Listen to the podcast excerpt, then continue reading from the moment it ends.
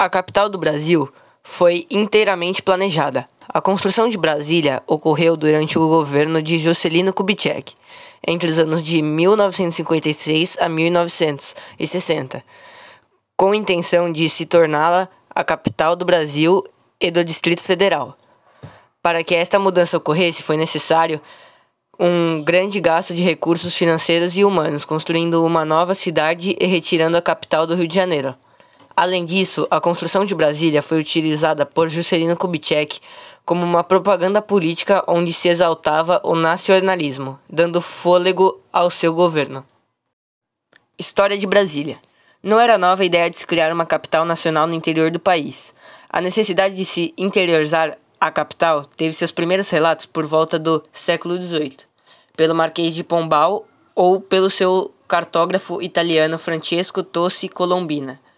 Mais tarde, os participantes da Inconfidência Mineira retorna retornaram com a ideia de uma capital no interior, que foi fortalecida em 1808 após a chegada da corte portuguesa ao Rio de Janeiro. A primeira menção ao nome Brasília aconteceu por volta de 1822, em um folheto anônimo. A primeira Constituição da República de 1891 chegou a fixar legalmente a região onde a capital do Brasil deveria ser instalada. No entanto, somente em 1956 que Juscelino Kubitschek iniciou o projeto, logo após eleger para a presidência da República. A cidade foi inteiramente projetada através do plano piloto feito por Lúcio Costa e teve orientação arquitetural de Oscar Niemeyer, famoso por suas obras de arquitetura contemporânea. Além disso, o engenheiro Joaquim Cardoso realizou os projetos estruturais dos edifícios mais complexos, como os palácios e catedral. Planejada para abrigar cerca de 500 mil habitantes, nos anos 2000, a cidade já possuía 2,5 milhões, sendo 1,96 milhões na área urbana e cerca de 90 mil na área rural, de acordo com os dados do Instituto Brasileiro de Geografia e Estatística, IBGE. Com o grande aumento populacional, Brasília passou por diversas mudanças e adaptações em sua proposta idealista inicial, permitindo um crescimento desordenado que segregou as classes baixas para a periferia e consagrou o plano piloto para o uso e habitação das elites. A construção de Brasília.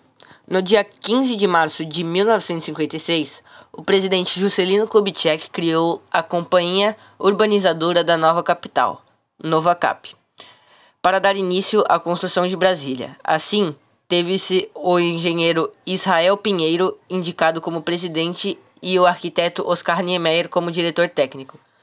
Logo depois, Oscar Niemeyer iniciou o projeto dos primeiros edifícios como o Catetinho, o Palácio da Alvorada e o Brasília Palace Hotel.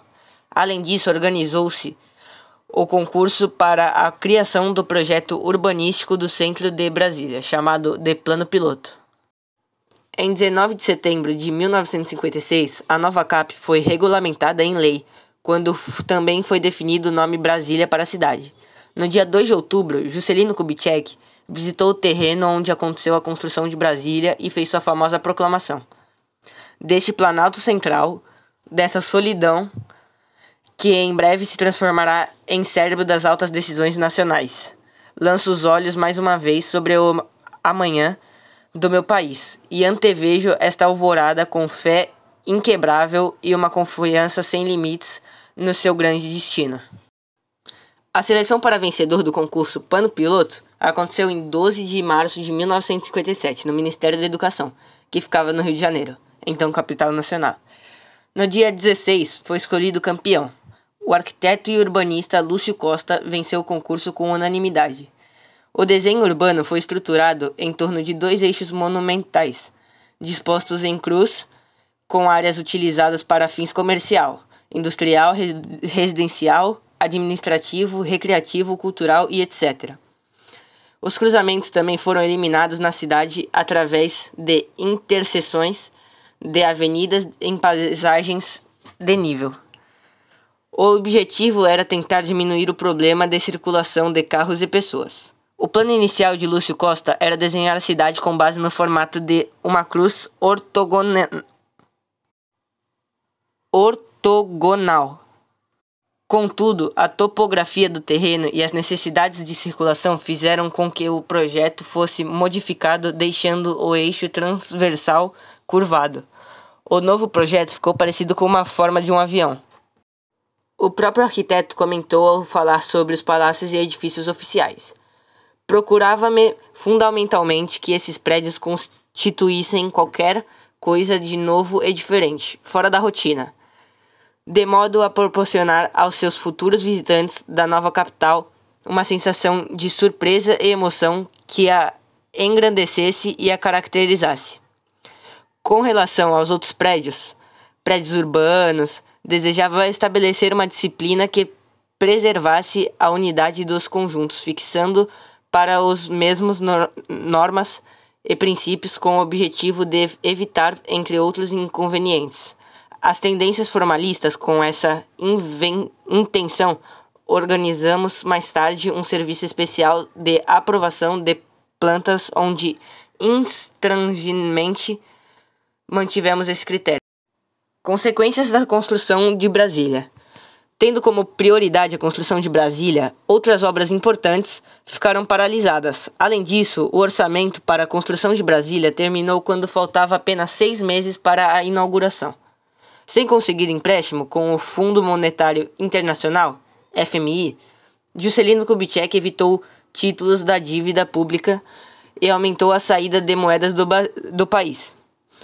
Como consequência de tantos gastos e retiradas de dinheiro dos cofres públicos, a inflação explodiu nas décadas seguintes. Estima-se que os gastos de construção de Brasília estejam entre 45 bilhões a 83 bilhões de dólares.